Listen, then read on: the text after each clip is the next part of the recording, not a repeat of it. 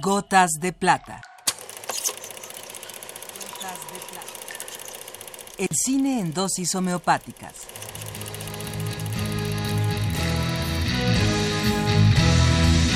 Con Carlos Naro.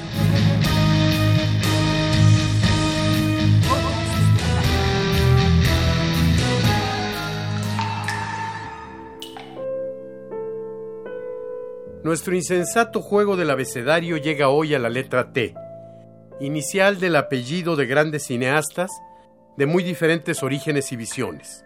Un conjunto extraordinario del que no es fácil elegir.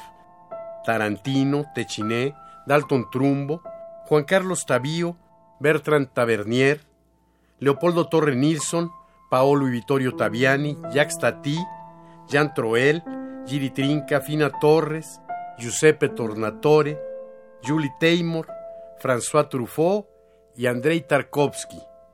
Y en una dificilísima elección, seleccionamos a Alan Tanner.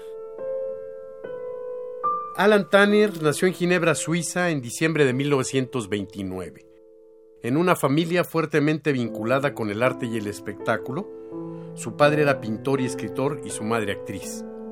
Sin embargo, con esa necedad que a veces acompaña a la juventud, tardó en descubrir su vocación cinematográfica y estudió economía. Concluyó sus estudios y una vez graduado se dedicó al cine. Trabajaba en Londres en 1957 cuando realizó su primer cortometraje.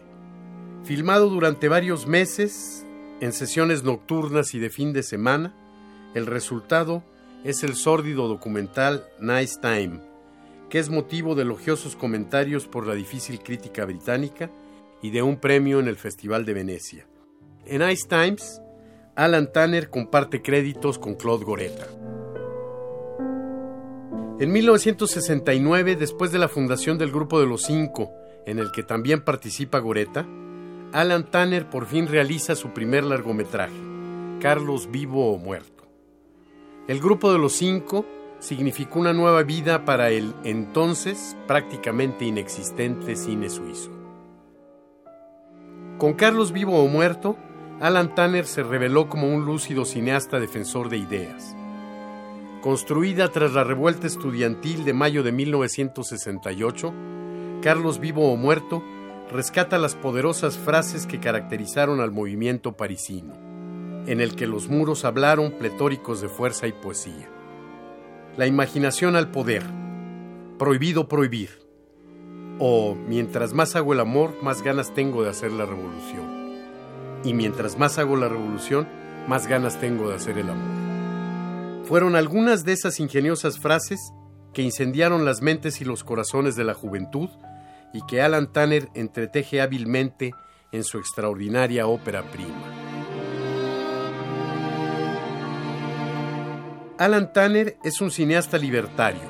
Aún hoy, a sus más de 70 años de edad, su cine sigue siendo un cine de ideas, un cine comprometido y propositivo, pero distante de los dogmatismos, esquematismos y maniqueísmos que han marcado y debilitado tanto al cine crítico.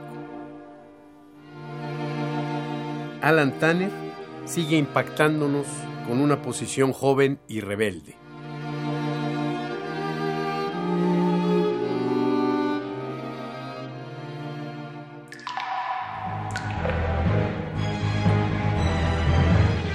Hasta aquí la dosis de hoy. Gotas de.